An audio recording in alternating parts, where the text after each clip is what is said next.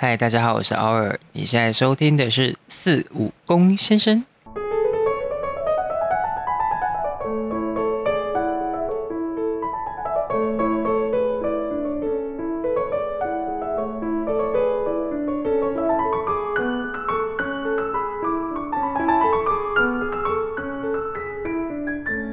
久违的朋友今天来了我们的 podcast hour，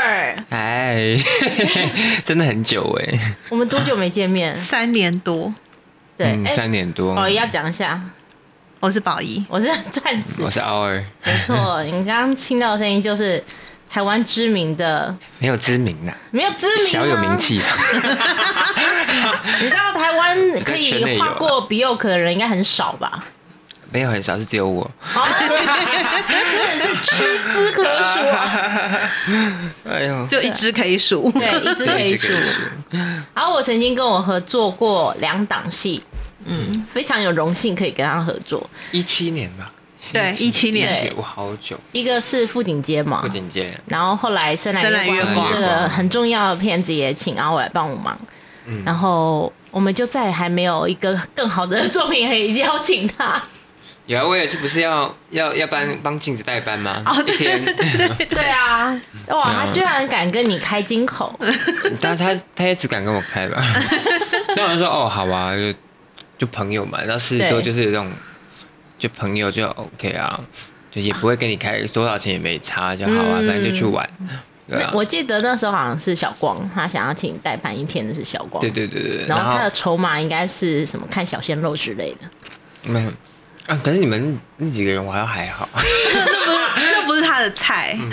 ，OK，我喜欢的上不了台面，他们上得了台面的不是我的菜。对啊，我最近还没有拍那个 BL 的剧集，嗯。现在目前小光是在筹备要拍剧集，啊，剧集。耶对对，然后剧集的演员跟短片演员应该会不一样，哦，对，因为我们并不能够确认到时候正式上档的时档期候问题，对演员有没有档期 OK 这样子。也是网路嘛，目前就是同一家公司，就是解德影音，就小光。我在，我有去过那个他们有一次茶会，对不对？对对对对对对对，就他们。反正我现在还有跟他们合作。嗯。对，然后他们目前在推小光的剧集，但他们还在找钱当中。哦。对。现在钱很难找。对，很难找。现在钱好难找。对啊，他们就是去什么日本，然后现在现在不知道，反正我就是跟他们一起去做那个宣传，以导演身份去做宣传而已。对。去日本。日本不是锁国？他们去那边市场展，然后可能去找一些，因为毕竟呃，我们小王子比较偏 BL，所以也许那边会有一些潜在的投资者。嗯，对啊，我跟奥伟已经好久没有见面了。对啊，我哎，对这几年好忙哦。你最近比较在忙什么？呃，这个月在忙演唱会，哦，谁对的？鸡同秩序，我不知道你知道鸡同秩序，它是九零年代的一个比较隐藏版的一个团，嗯。然后他最有名的一首歌叫《我爱是寂寞》，然后就是在就是在二十九零年代，然后就是唱呃什么我是一个 gay 那种。嗯。然后，但那个老板是直男，然后呃，基统秩序他也是对我来说是一个很重要的一个贵人，我一直都觉得我在这一行蛮幸运的，就人家都说哦你做的很好或怎么？的，然后我说没有，我只是比人家幸运，你然后谦虚哦。没有真的我是比人家，可是我比人家幸运之外，我觉得我也没有因为幸运就不努力这件事情，对，他是一个很努力的然后能力很强。就觉得他，然后他是我能够画到 Bjork，然后我能够跟比如说呃谢春德老师啊，然后在二十三岁的时候，那时候就有合作过的是，然后二十三岁前其实就已经把整个。怎么说？演艺圈该碰的东西一 round 都碰过，电影、演唱会、杂志、电视这些都碰过了。那很大原因是因为金融之序这个主唱他是那时候有香文化的老板，嗯然后他帮我，他跟他老婆是呃，可能就是比较我们刚刚很投缘吧，然后他就帮我很多这样，然后所以他们现在就是等于他们他们很酷诶，就是他们基统秩序是在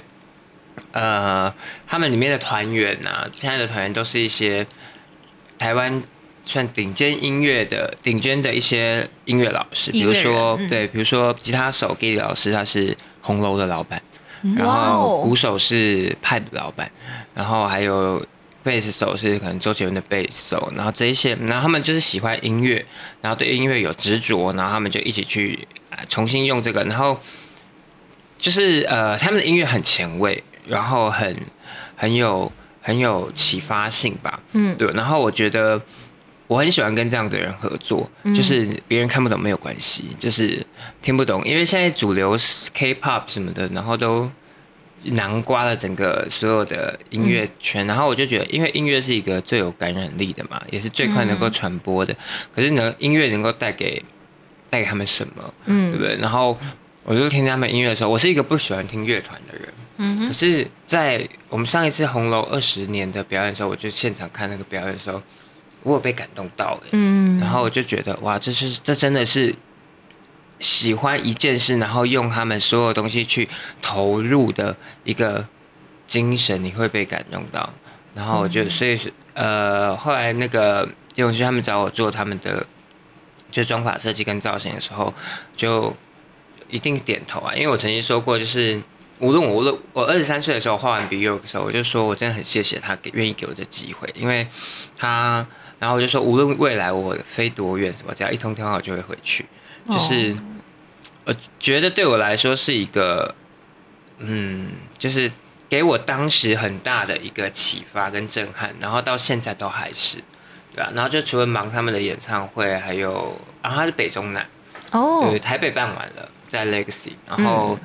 呃，我礼拜天要去高去高雄，然后下礼拜天在台中这样，哦然哦，后当然还有李涵的东西，对啊，李涵还是一样停不下来，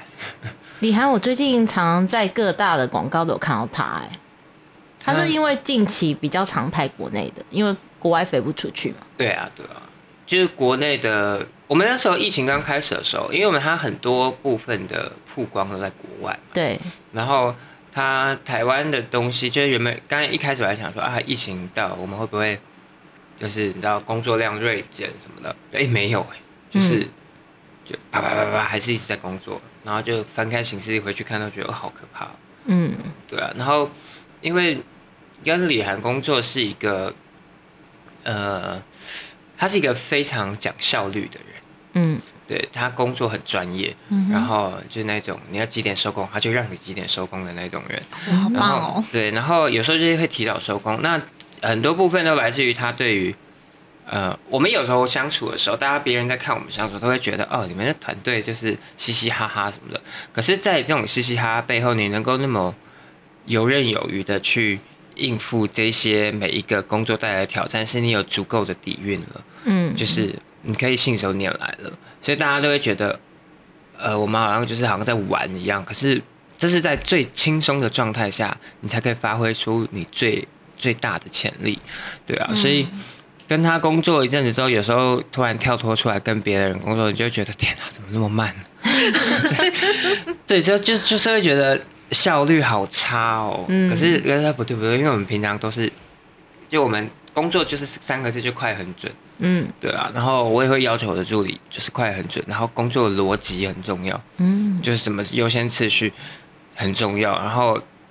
呃你们认识我那么久，你也知道我这个人从来不怕不再怕得罪人的，对啊，对啊，因为剧组的时候，人家说我现场喝红酒啊、酗酒什么的，然后那些东西买红酒给他喝，对，然后我就逐在什么靠背影视 上靠背影视，我还逐条上去回他，有没有？对对，我记得有这对啊，件事情。结果我逐条回的那个战术还比他原原 PO 的还高。真的是无妄之灾哎！每次我上过两次啦，其实我上过两次，嗯。然后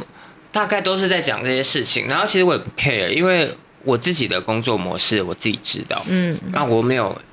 就是我觉得那时候我喝红酒，我才能够有精神，我手才不会抖，那这是我的我的身体啊，那你们看不惯那你家的事，对，嗯。就是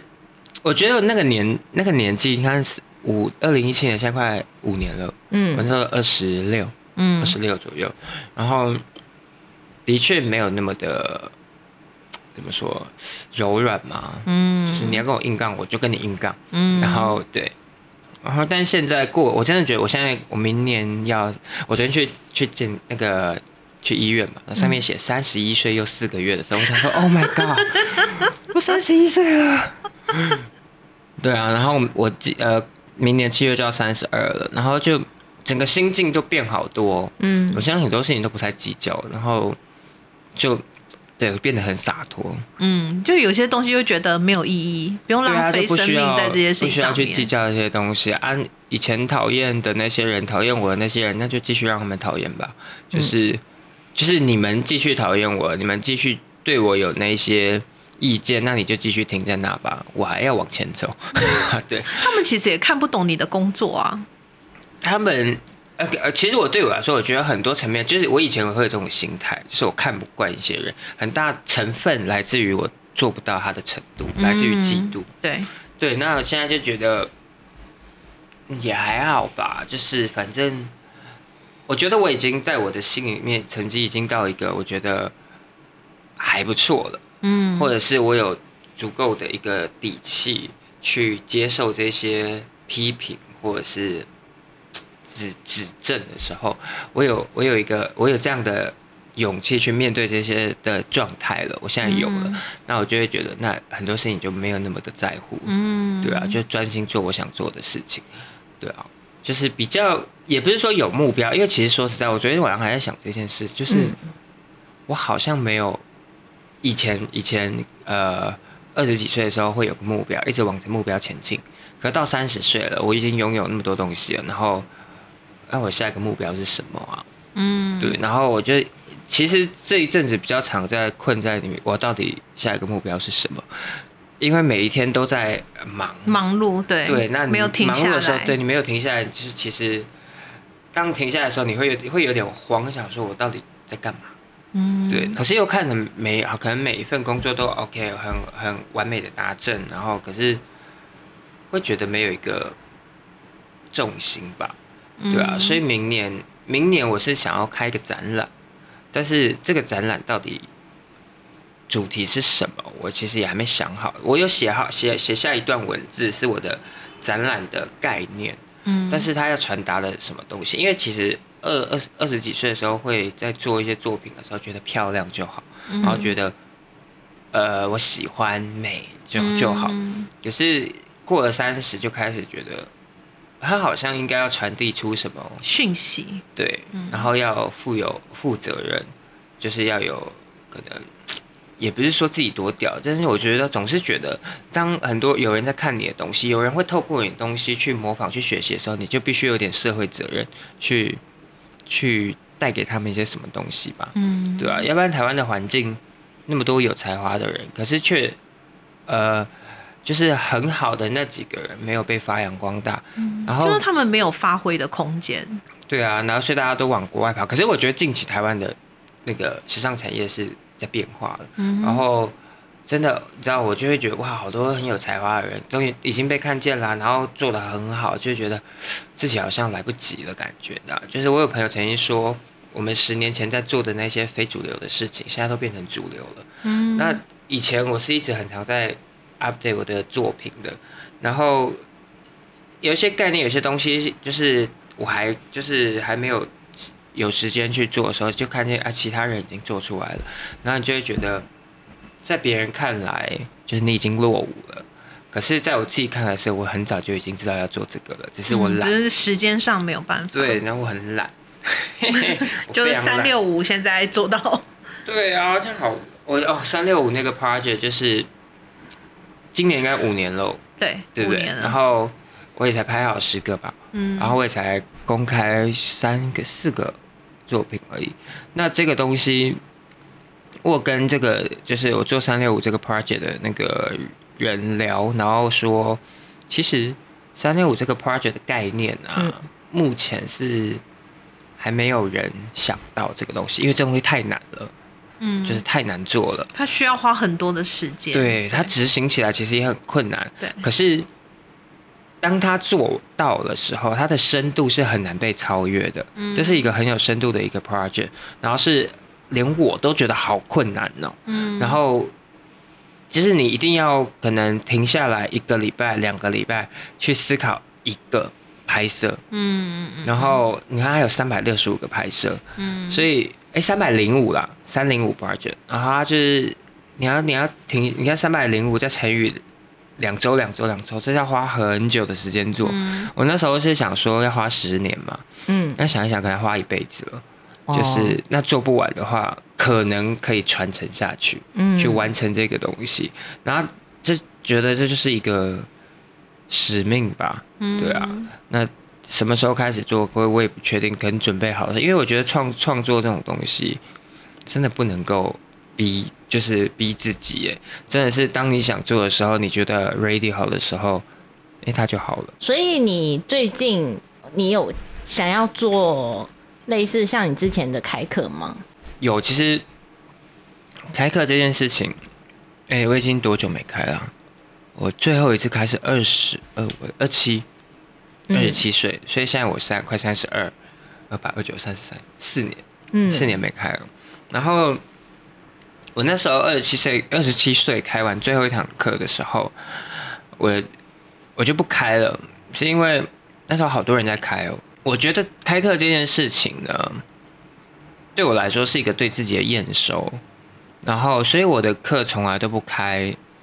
重复的东西。嗯我教过这一次的东西，比如说我第一年是开了一个起开脑袋的那个 workshop，嗯第二年开的是年代，从二零年代到九零年代的妆。那第三、第三、第三年开的是我把所有的妆，眉毛、眼睛、修容、高光、男生的妆，全部拆开细分，然后针对每一个东西很细、很细、很细的教。嗯嗯然后，但今呃，我今今我是今年的时候突然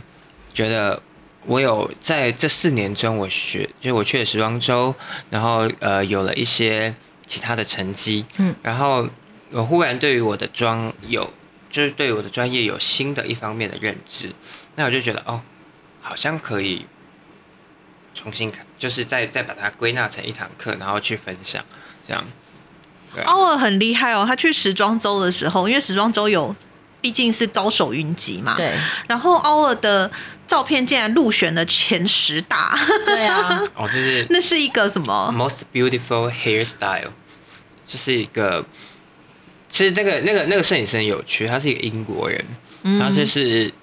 啊是哦，时装周外面那一圈那个一大堆那些摄影师都很聪明，就是他们是会跟着时装周的行程跑的，嗯。然后你就常常在那个场外看到他们这样，然后他们只拍照片卖得掉的人。嗯对，然后呃，我记得去评选的这个人是一个英国的摄影，他应该拍拍时装周拍个应该有十年有了吧，我在想。嗯然后他就评做了一个结束之后，那一年结束之后，他就做了一个一个名次这样子，然后是做最最漂亮的发型，十个发型这样子，然后哎，就刚好我就在第一张照片，我不知道他有没有照名次分了，然后就觉得哦，蛮蛮蛮开心的，嗯，对，可是其实呃，你知道我算过我的命盘，对嗯然后我朋友帮我看过，他说其实我最适合在国外工作。嗯他说呃，在国外会激起我的一些战斗欲，你知道吗？嗯然后人的潜力其实是无可以无限开发，你现在看到的只是零点二，还是爱因斯坦说的嘛？嗯然后他，然后是我有发现，我只要出国，我都会有一种使命感，我都会想要去去创造一些什么新的东西。嗯就像呃，我跟我去时装周跟李涵去的时候，他可能看个呃十十二场、十四场、十六场秀，我就会逼自己做十二个妆法都要不一样，嗯哇哦然后符合每一个每一个品牌的调性。品牌的历史和价值，这样，然后还有它的服装去去去去延伸，那这个东西其实回到台湾之后，我都会有时候都会觉得我是怎么做到的，嗯。因为那个时间其实也蛮赶的，很赶啊，对。嗯，很赶，而且那时候都还在时差中，对，对啊，然后会发现，嗯，对我的确出国，在国外的时候，我会特别的不被知道，激发，对，然后回到台湾之后，我就会生病，因为太累了，很累那短时间内那么累，飞来飞大家都去，对啊，大家都觉得好像去时装周好好漂亮哦，很多名人呢，嗯好累哦，可是还是很喜欢，就是你会，第一当然是因为李涵他代表某一方面来说，他代表台湾。嗯。对。然后你就会有一种啊与有荣焉，然后我一定要做的很好，然后我要让它很漂亮，嗯。然后我要让它很高级这样子。然后，而且那其实另外一方面是很多双眼睛，你怎么样？我决定应该怎么样怎么样。然后我想说你懂什么？嗯，对。然后，所以你那时候就会想要让他们这些人无话可说，你知道吗？会有一些莫须有的敌人的脸孔出现，嗯。然后，但是那也变成你的一个助力。对对对。然后后呃，第二次再去的时候，就是其是大概知道会看哪一些秀，然后就把那个。图档怎么样整理出来，然后该准备的东西准备好，假发啊、巴拉巴拉这些东西，然后就是都会想先先先 U 比好这些东西，然后呃去完回来之后，你会透过透过呃这很紧凑的三个礼拜，然后回来之后就会发现一个新的方式去对我的呃东西。有新的突破，这样。嗯。可是不好的一点是，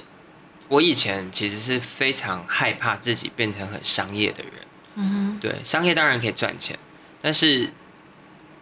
但是我觉得最最就做我们这一行的最难能可贵，也是最难的东西，就是你的想法跟创意。嗯。然后已经不就不是技术层面，我觉得技术层面的东西，只要你肯努力。你都能够学到，很难的是那些新的东西，开发新的东西。然后，所以我在二十几岁的时候，每一年至少会拍三到四次作品。但是为了要让自己的脑袋一直 refresh，然后让它能够有新的东西产生。可是当我真正开始忙的时候，你看我现在已经五六年没有在拍新的东西。嗯。然后，我我我就会觉得，嗯，绑手绑脚的吧。就是你能够，你脑袋一直想的东西都是那一些很商业化的东西，因为为了工作的需要，然后新的东西啊，巴拉巴拉，然后就会觉得哦，我脑袋是不是快要空了？就觉得好呃有点耗竭了，你知道？然后所以我觉得就计划想要让自己今年，哎，明年应该说明年，嗯，然后可能有一个月的时间停下来。好好的在做创作，然后好好的去想一下，代表我个人的的一个艺术形式是什么？对，然后因为我以前跟你们说过，我说其实我化妆这件事情并不是我的兴趣，嗯，我只是意外的发现我好像有一点天分，对，然后发型，因为我妈是我妈是评审。然后觉得，哎，好像穿好看到大，我大概可以很快知道怎么用，这样，然后去把这些东西结合在一起。那服装设计是我的兴趣，那就是可以把这三个东西结合。可是我真正喜欢的东西是艺术啊，嗯，对，所以我打算就是用这十年，三十到四十岁这十年间，就好好的工作赚钱。四十岁之后我就要退休，然后去做我想做的事。那你想做什么事？就是做艺术。更艺术的东西，可能不开展览啊，然后可能做一些音乐、影像结合，然后，所以我要去找一下，呃，符合我这个人的内心层面，然后说带出来的，可以可以影响人或启发人的艺术层面的东西是什么？我在思考，对吧？因为我觉得技术层面的东西我已经大概知道怎么样去。抓那个我要的东西了，可是艺术层面的东西我还没有想到，对啊。嗯，你在呃国外帮李涵做的那个造型啊，会是在走秀的地方呢，还是什么？呃，就是他就是他他会受邀请去看秀嘛，嗯，然后帮这些品牌做曝光，嗯，然后这是现在的一个时尚产业的一个呃呃一个趋势嘛，就是 KOL 文化。嗯，然后他的他呃品牌会会给他们，比如说看秀的衣服，或台湾台湾这边给他衣服，然后让他穿去看秀，或者都是当季的新品，是不是？算就是新的，对对。然后呃有些东有些品牌的话是在可能在米兰定妆或者在巴黎定妆，然后我主要做的就是依照这个品牌的调性。然后还有李涵的个人风格，然后还有呃服装，去做出一个适合这三个东西的妆跟发，谁也不能抢过谁。你要能够让它一切看起来合理。协调。对对对对对，嗯这是比较困难的地方。服装基本上都定好，或他自己选，嗯因为他是他最了解他自己适合穿什么的人嘛。嗯然后呃，当然有一些有一些衣服是品牌给你就要，但是因为李小姐本身就很能撑衣服，嗯。就是什么样的衣服穿在她身上都蛮合理的。那，呃，我就是要想着怎么样做是符合她个人特色，但是又不能够过于炫炫技，嗯，对，嗯。就以她为出发点，而不是以我个人，因为有有些时候你会。难得去那种场合，有些人可可能会那种心态，就哦，我要炫，让他知道就想要很嘻我多厉害。花这样。对，可是没有，当那种状态的时候，你是要以他为主，然后以这个品牌的的价值为主，这样。可能我从小喜欢这些东西，我喜欢读这些品牌的历史跟故事，嗯，然后大概就会知道，哦，可能呃，Valentino 就是红色，然后最主要就是 Valentino 它这个这个品牌，当然可能是比较优雅、比较仙，然后什么什么的，反正但是李涵的东西又是个人特色是利落酷的，然后呃那个比较潮流的，潮流的，然后还有它的气场这些东西，怎么把这两个东西结合？嗯对，这就是需要思考。理解。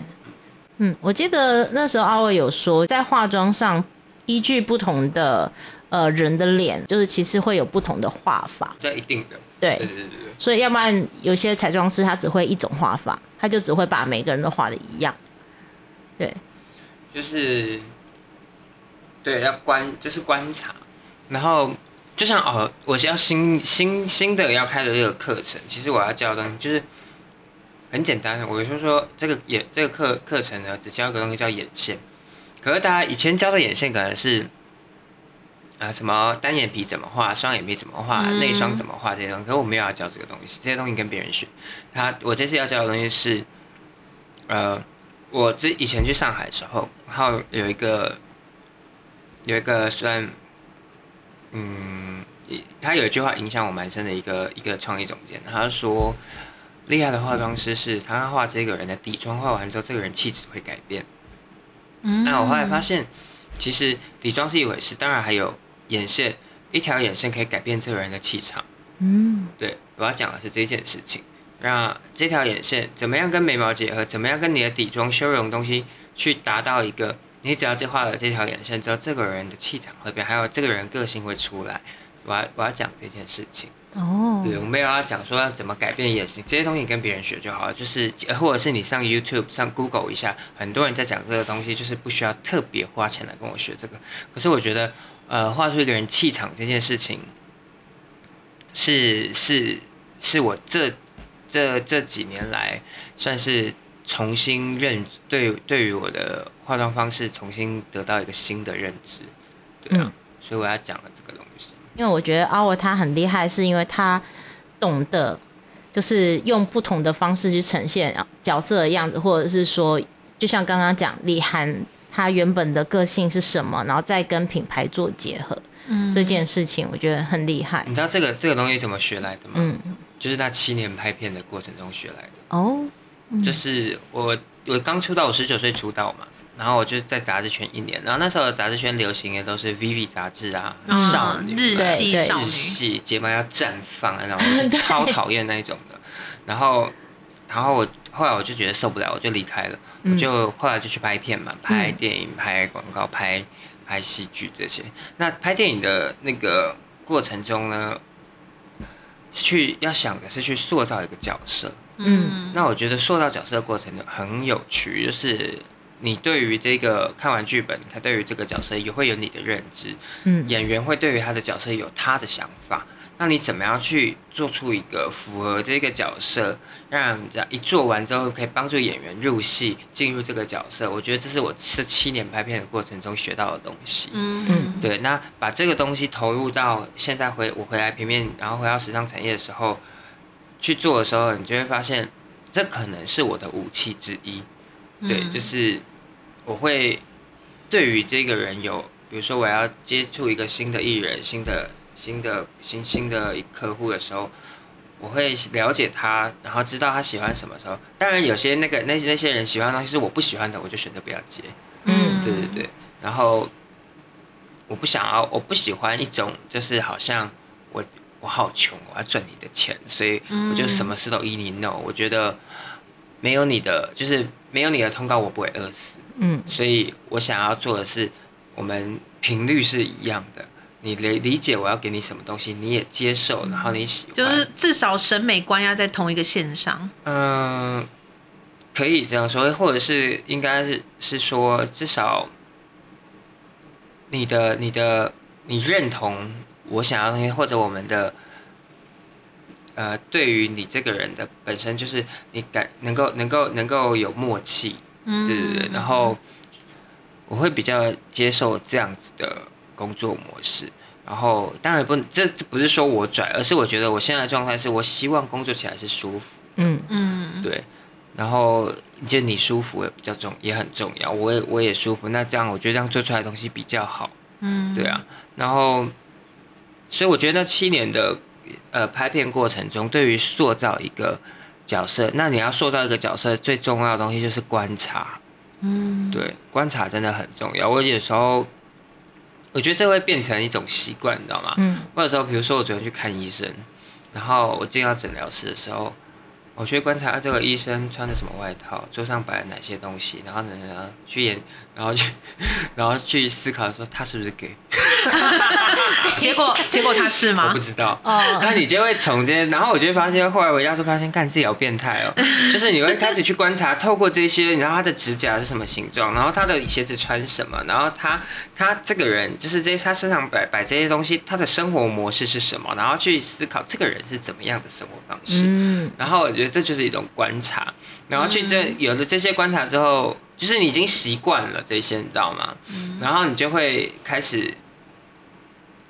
呃，习因为习惯这些观察之后，你会对于这个人有一个投射，然后会觉得什么样的东西在你心里面它是最好的状态。嗯。对，那你要能够有这样子的，就是比如说我投射出，比如说我看到你宝仪，然后我就会会帮你想到一个样子，是我在心心目中最好看的样子。可是这也必须是你在好几年前，就这一整年培养的美感基础。对啊，你如果美感很差的话，你怎么投射出都烂的啊？对，所以美感这东西也是要同步的经营培养，然后你要去多看东西，然后要去了解什么是好的东西。那好的东西里面它蕴藏的是什么？然后也不要对于一个东西什么太早下定论，你知道吗？嗯对我以前都常会很早下定论，就说哦我觉得这东西就是最好的，可后来发现哦，干还有更好的耶，对，所以很这几年心态就比较柔柔软一点，嗯，我觉得现在偶尔讲话跟三年前的他真的不太一样，哈哈，对不对？是真的有不太一样。真的有。然后我还记得我们拍戏的时候啊，其实演员非常喜欢他，应该是说你的你你因为你的手很巧，然后你就会然后帮他们讲话又很靠背，靠背，然后很怕被骂，但被骂的时候又觉得很爽，偶尔会让演员每一天都敷面膜。啊，而且是很对。贵的面膜。对，我因为我喜欢那个演员，我忘记了耶，我那么那么花钱，我怎么赔钱货？你知道，就是他们每次跟你化妆，都觉得他们好像在做那个做脸，就是拍戏。拍了一年以后，等于好像去医美了一一一个月。你记不记得上次富锦街脸脸于涵，他有跟你合作嘛，对不对？然后有一个妆是你画的，很像陶然后瓷娃娃他快睡着了，然后反正就是好像你拍他还是谁拍他，然后那张照片他放在脸 IG 吧，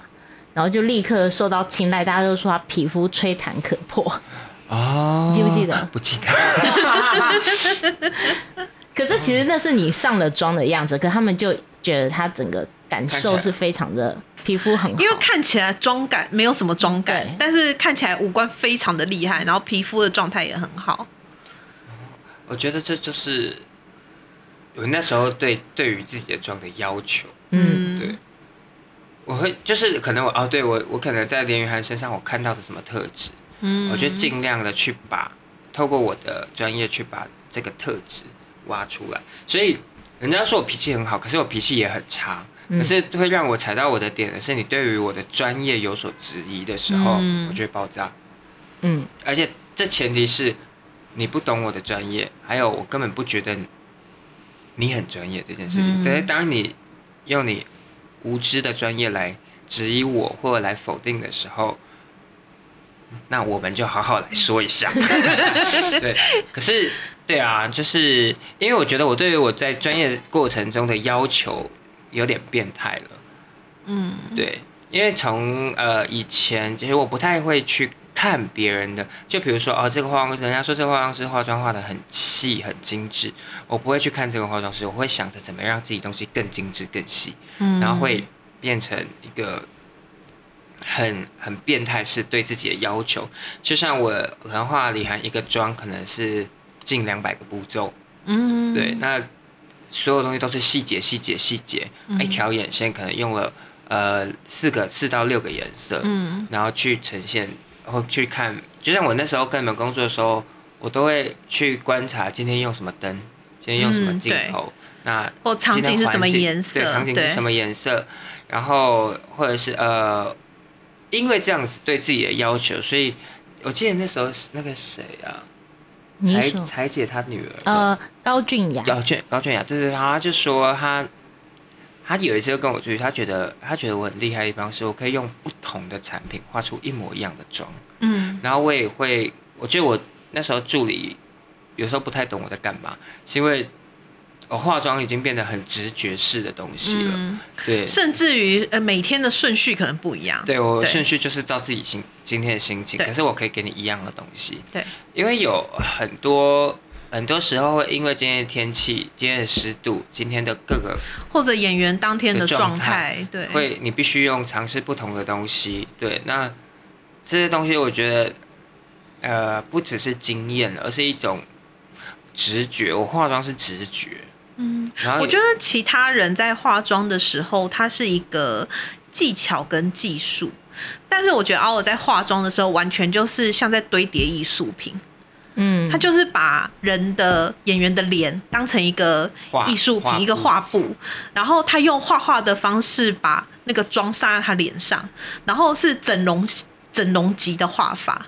对，就是看不太出来妆感，可是会让演员的脸就是隐恶扬善。哎、我跟你说，我那时候呃，我拍戏的时候的画画法、啊，跟我现在画脸的画法是完全不同的。嗯，对，就是拍戏的时候，因为是因为现在镜镜头都很厉害，对，很对很精致，对，什么所以都看得出来。所以我们我在画动态的时候的那个妆，就是在镜头上你看不出来我到底画了哪一些东西。嗯可是现在画画李涵的时候是有些东西它就必须要有妆感。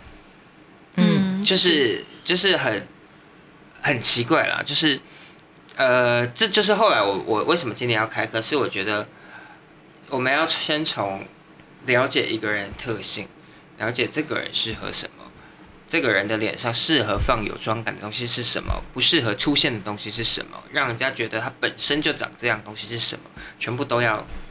想，都要都要能够归纳好之后才去做。嗯对，这是一个，这是一个这四年来的累积。嗯，对啊，就像啊，我那时候画森俊也是啊，嗯，我那个靠北，我也是还，就是我还把这他自己画跟我画，然后做成一个对比图，然后拿给森俊本，然后我说，哎，你看，啊，好久没见到森俊，他现在就是在马来西亚，对啊，因为隔离，他本来应也是说他没办法过来。对，因为他之前有说他要来台湾，但因为就是疫情的关系，所以他就一直到现在还没有来。我跟奥尔合作副呃那个除了《副警戒》以外，还有一部就是 BL 耽美剧《深蓝月光。深蓝月光》，然后《深蓝月光》其实 Our 的参与程度非常的大，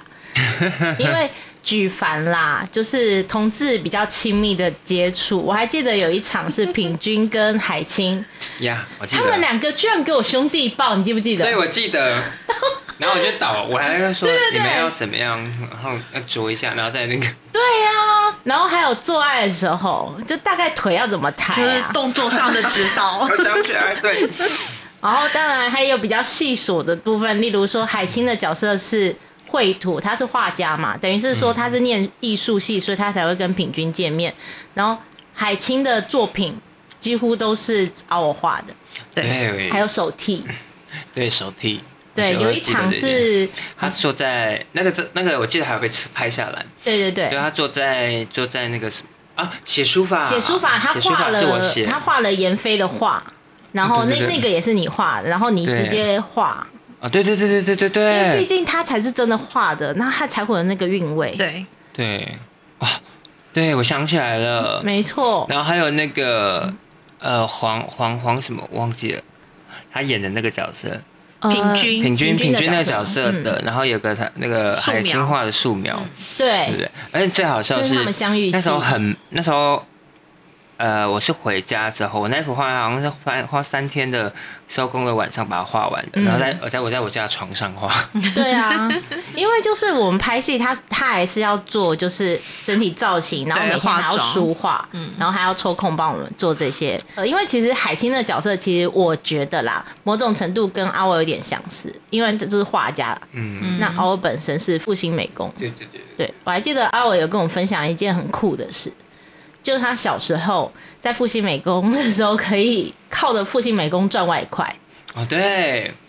暑假哦，那时候帮同学画画赚钱然后那时候复兴美工很多学生去混一个学文凭，然后复兴美工很严，嗯，然后我们暑假可能或寒假的作业可能是呃一张水墨，一张一张水彩，可能全开或者是对开，然后一张素描什么的，然后我就会就是那种结案这样。对，接案，水墨，然后一张多少？可能六百块这样，然后素描可能要花比较久，可能一千二，嗯然后水彩有可能是一千块这样，然后我就接案。我也记得有一次，就是快要开学了，然后那个学生临时有一个朋友，这个那个同学临时打来说，你可以帮我。帮我帮我画，就是这个跟这个嘛？我说，我说现在时间比较赶，这个比较急件，所以要加钱。这是必须的，那就必 OK，须可能水。墨变变成变成八百这样，然后我就把那个宣纸一次排开在地上这样，然后一次画四张，哇，对，因为要等它干嘛。然后可能这个这个人他我还想要这个人的。通常他在班上的风格大概是什么？他会要想着不要让老师发现是我帮他画的。嗯，就是，可能这个人是画工笔，然后这个人可能我就画什么万马奔腾，然后这个画山水这样子，然后就一次画这样，然后一个暑假可能赚个五六千块的外快。你还会因因为那个同学的画风改要不然变？会，他们会发现我们老师很严。我觉得你是一个很值得依靠的代笔者，哎，因为我那时候我记得我读我读复印美工，呃，我是读夜间部，嗯然后到二年级要要要升三年级的时候，因为夜间部要读四年，嗯然后我记得二三三的时候，那个那时候的国画老师工笔的那个老师，他就问我说你要不要选美术组？嗯我说我不要，我要选设计组。嗯我说设计组对未来比较比较能赚钱，因为美术组就是死了才会赚钱。嗯，然后他就说，他说你选美术组的话，纯画画的话，你会很有前途。我说我不要，哦，对，然后可是没没想到我长大之后就反而是靠，也是在画三 D 的东西，对啊，画人脸。可是你画的真的很强哎，就照你刚刚这样讲的那个逻辑，你好像就是把人当画布一样。我觉得可能，嗯，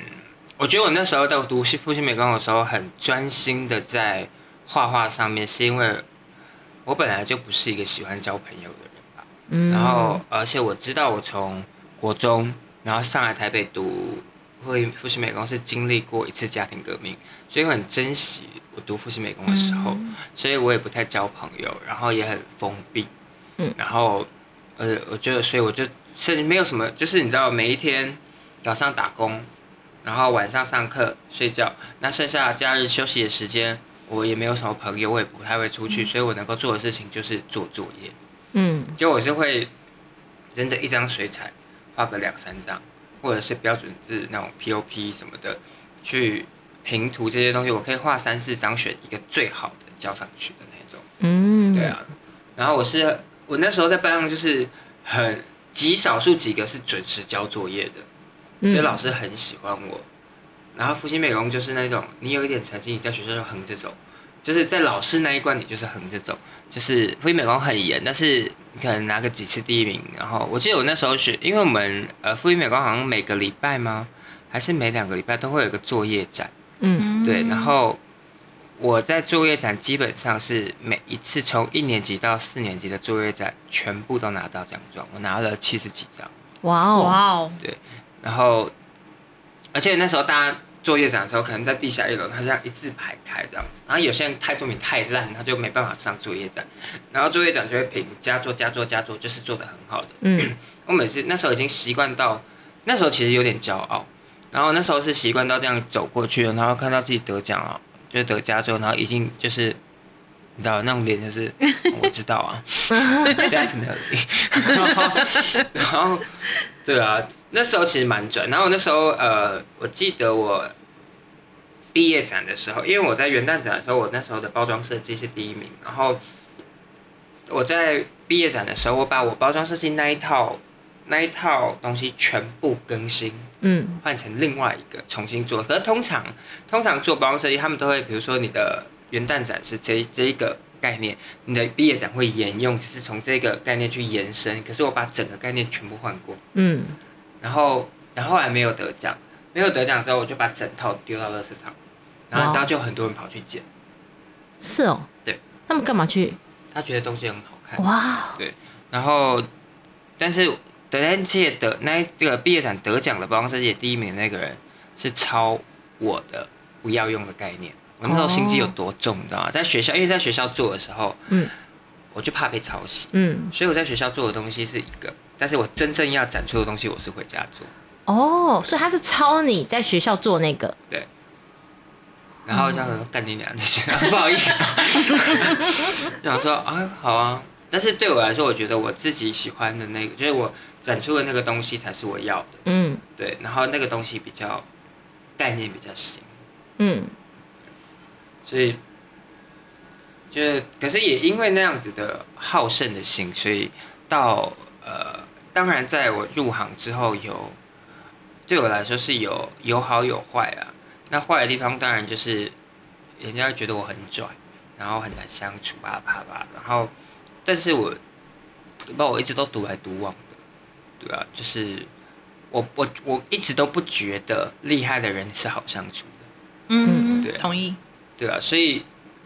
嗯难相处又怎么样？你还是就是就是你只是照着你自己想要的生活模式，然后你很了解你自己，照着你要的方式去做而已，你又不需要得到每一个人的认同。我花那么多时间去讨好每一个人，那我哪来的时间做自己想做的事啊？嗯，对，然后我那时候这种心态，那现在就是我不得罪人，我不伤害人，那我做我自己的事。嗯，以前是啊，得罪你又怎么样？你知道吗？还顺便吵吵个两句，呀，吵个两句，对啊，还不能输，还每次都要赢。当然，我从小读那么多书干嘛？就是为了吵架赢 啊，反正所以现在吵架的功力变弱了吗？这么与世无争的话，好像是哎，但我现在很多时候会转身离开了。嗯，对，就哦，你那么想赢，那就让你赢啊。就是嗯我好累哦，你知道？但是我现在很少跟人家吵架了。可是如果真的要吵的话，就像我刚才说的，只会侵犯到我的专业的时候，嗯我会为了我的立场站出来说话。嗯，对，那其他事情就觉得 OK，嗯，开心就好。嗯对我，这现在非常的洒脱。嗯，那你现在还是很喜欢去按摩吗？哦，怎么突然跳的？当然，是哦，我很喜欢按摩。所以你最近还会去不老松那种？我上礼，你现在上礼拜 partner 还是去镜子吗？如果说按摩的当然啊，我觉得有时候工作一完，然后觉得好累哦，然后就传讯息说晚上按摩问号这样。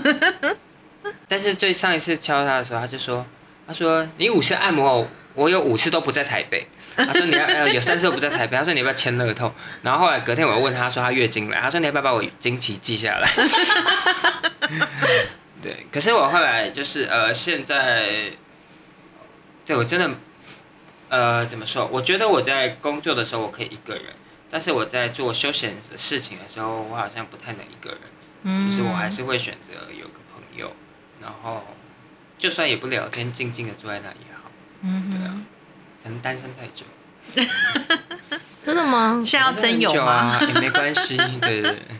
我我们是静子哎，静子曾经说过，就是狮子座不会是因为单身了，这样也很难说。很多狮子座是因为寂寞去随便找一个人，啊，但我不会因为寂寞而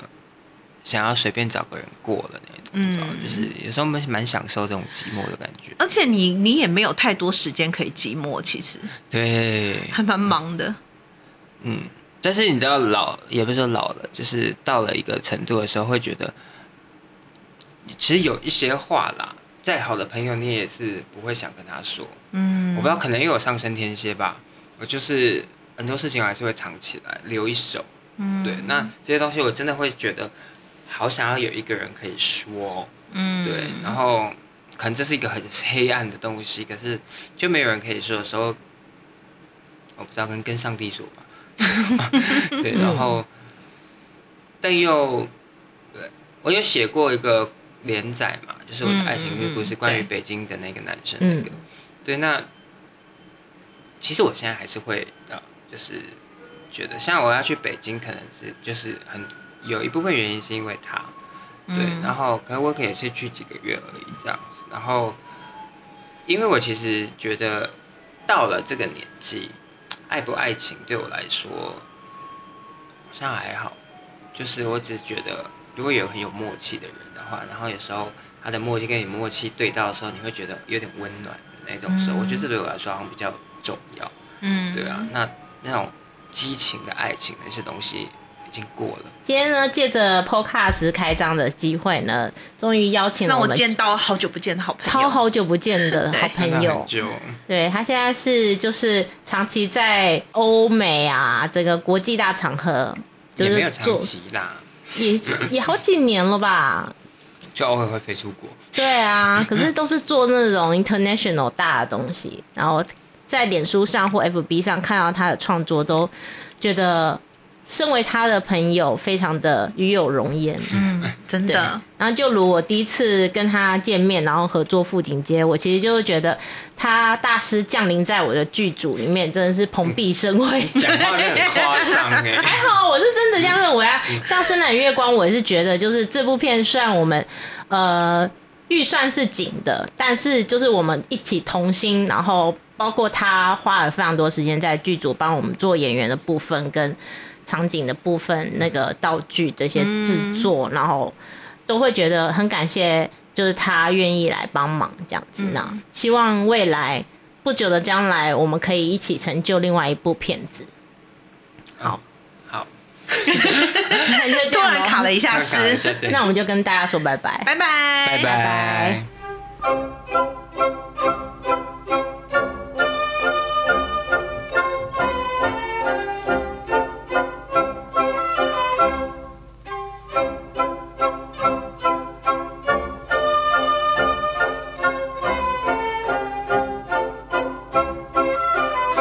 家好，我是宝仪。我是赚的哦，如果你在 Apple Podcast 收听，请给我们五星评价。或是你听了这集有什么想法，也欢迎到导演的 IG A Diamond Lee A D I A M O N D L E E underscore F T。或是到我的 IG B E L L E 底线 K O O 留言给我们。一起哦。